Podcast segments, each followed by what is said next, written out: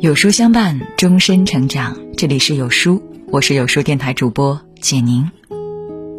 有书友问道：“有书君，为什么我明明很努力，却依然没有任何进步呢？”其实用心理学来回答，也许你陷入毛毛虫效应的怪圈了。什么是毛毛虫效应呢？毛毛虫效应对我们的生活、感情、职场到底有怎样的影响呢？一起和有书君来看看吧。三分钟心理学带你看穿人心，有书心理栏目一直会在每周三清晨六点半给你直达心灵深处的力量。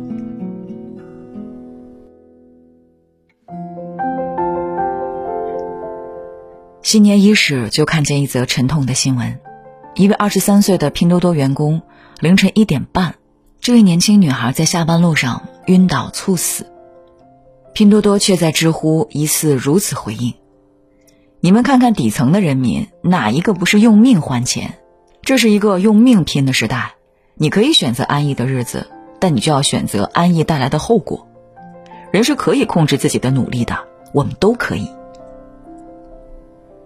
前有马云说‘九九六是福报’，后有拼多多谈不要选择安逸，拿命去拼吧。”但多少鼓励你拿命拼的公司，只是把你当做螺丝钉，只管你能不能为公司做出大成绩，却不管你是否真正有所成长。每天一刻都不得闲，中午吃饭都赶着十分钟吃完，凌晨还在回复工作消息，像极了驴拉磨，努力到头来却发现自己原地踏步。不仅工作，感情也是如此。前段时间。一位研三的女生跳楼自杀，为什么？这源于一段八年的感情。已是谈婚论嫁的时候，她满心期待，布置好新房。虽然曾为对方三次流产，但她或许相信着，努力付出总该有所收获，认真去爱总该能换来真心。但她没能等来婚礼，反而是小三于某的冷嘲热讽。即使于某踏进他亲手布置的新房，给他发去亲密照，甚至用流产三次讽刺他，他仍旧一片痴心，苦苦哀求男生接下电话，就算十秒也好。一次次努力，一次次撞上南墙。他说：“对不起，我知道因为渣男不值得，但我看不见前面的路了。”然后他决然走到窗边，跳了下去。你是否也相信，付出可以被爱，忙碌可以成长，努力总能有所收获？但我想说，你以为的付出努力，或许在悄悄拖垮你。令人心动的 offer 二中，王颖飞本科是武汉大学，研究生读中国人民大学，也曾有辩论经验。辩论赛任务发布后，他通宵准备资料，即使队员劝他回家休息，他答：“我是很能熬夜的人。”熬个通宵，王颖飞第二天就感冒了，在辩论中磕磕巴巴，甚至没能读完准备好的结辩稿。都说天道酬勤，为什么有的人明明很努力，却依然没长进？法国心理学家、昆虫学家法布尔做过一个实验。他将毛毛虫首尾相接，围成一圈，放在花盆边缘。他们拼命绕着圈，即使圆圈的不远处就是食物，也不看一眼，最终精疲力竭，相继死亡。这就是所谓的毛毛虫效应。你看，比懒惰更可怕的是埋着头的努力。哪些是无效努力？有两种，第一。机械式重复。作家斋藤茂男在《宝石穷民》中写道：“所有人都陷入一个巨大装置，努力把时间变成金钱，被强迫着要更快、更有效率的活着，哪怕超越身体极限，时时刻刻、一分一秒都不能错过。这节奏让我们无法按照自然时间生活，过有生命力的生活，只感觉身心俱疲，不停被压榨。”影片《摩登时代》中，卓别林每天都干一件事儿，把螺丝拧紧，即使一个小孩也会。于是，当工厂开始招聘童工和妇女，他根本无力反抗。要么失业，不知道自己还能做什么；要么接受加班，每天工作十二小时，还没什么钱。有多少人的工作近似于把螺丝拧紧？一位滴滴司机说：“看着导航开，你永远不知道自己开在什么路上。一单完了，马上就有下一单。早上七点出来，晚上十一点回家，一天就这么莫名过去了。”一位虎牙的秀场主播说：“公司考核就是开播时长，每天醒来洗把脸，对着镜头耗时间，一直耗到凌晨。”一位朋友说：“休息的时候就流窜在各个 app 里。”麻木的刷手机，一低头两小时过去了，一抬头想不起刚才刷了点什么。你的工作除了钱，还能为你留下点什么呢？你的努力除了自我感动，还能为你创造点什么呢？第二，错误的目标，我全都要。乔布斯被赶出苹果后，公司启动了各种各样的项目，抱着一腔热血拼命往前冲，结果业绩疯狂下滑。等到现金流只能撑三个月，他们无路可走，又请回乔布斯。苹果是如何起死回生的呢？他砍掉百分之七十的项目，十五个台式机产品砍到一个，所有手持设备留下一个，连六个经销商也只保留了一个。这就是经典的巴特律定律，总结果的百分之八十由总消耗时间中的百分之二十所形成。努力的高手专注于那百分之二十，无效的努力盯着百分之百做了百分之八十的努力。这就像电脑同时运行二十多个程序，电脑会崩溃，我们的大脑也会死机。研究发现，过度忙碌。一方面会损害认知能力，让我们只关注短期利益；另一方面也会降低我们的自控能力。越低效越忙碌，越忙碌越低效，最后只留下百分之二十的成果。如何跳出忙碌和低效的恶性循环，正确高效的努力呢？接下来就是三分钟心理学充电时间。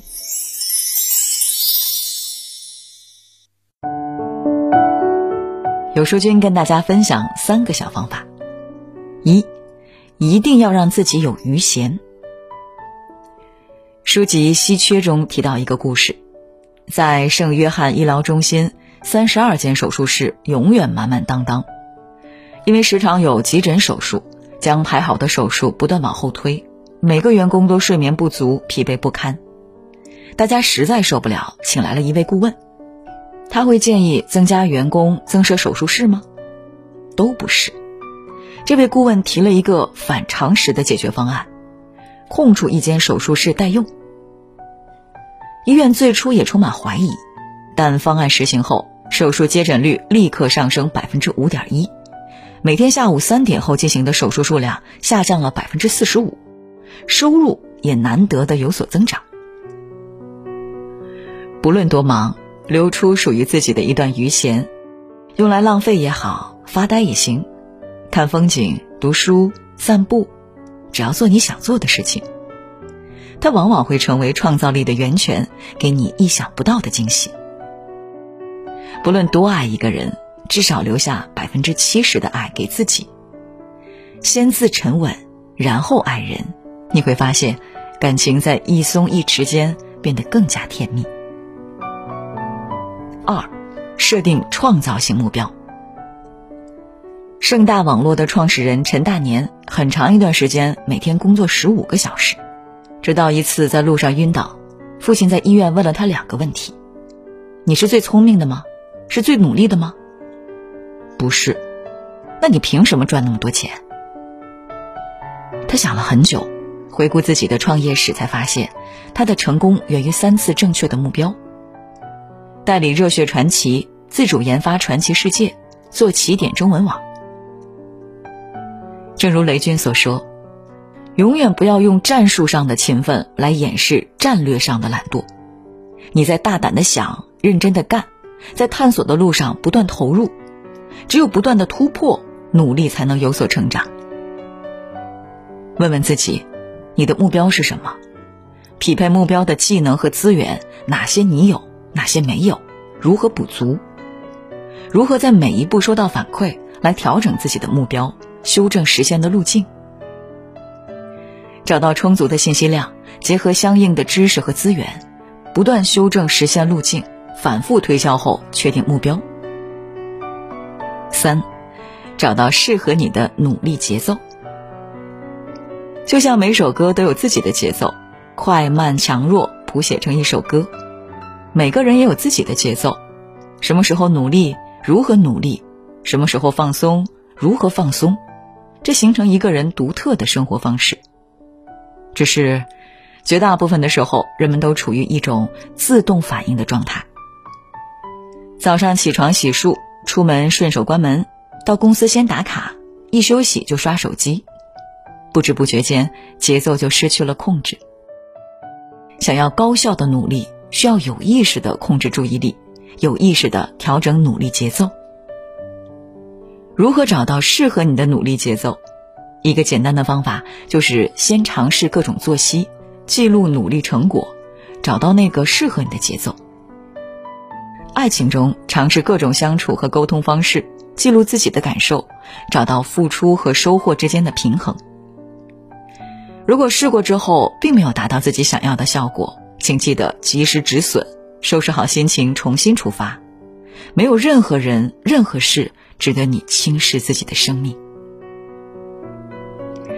亲爱的书友们，如果你忙到没时间思考，提醒自己是否正在反复拧紧螺丝钉；如果你感到无聊乏味，提醒自己是否在奔向一个并不想要的目标；如果你整天疲惫不堪，提醒自己是否用百米冲刺的速度在跑人生这场马拉松。很多时候，努力坚持不下去，就像是埋头走路，枯燥且痛苦。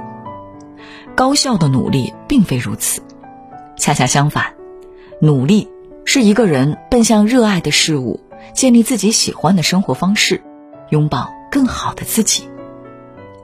点亮再看，与君共勉。好了，今天的文章就跟大家分享到这里了。如果你喜欢今天的文章，记得在文末点亮再看，跟我们留言互动哦。另外，长按扫描文末二维码。在有书公众号菜单免费领取五十二本好书，每天有主播读给你听，或者下载有书 App，海量必读好书免费畅听，还会空降大咖免费直播，更多精品内容等您随心挑选哦。明天同一时间我们不见不散啦！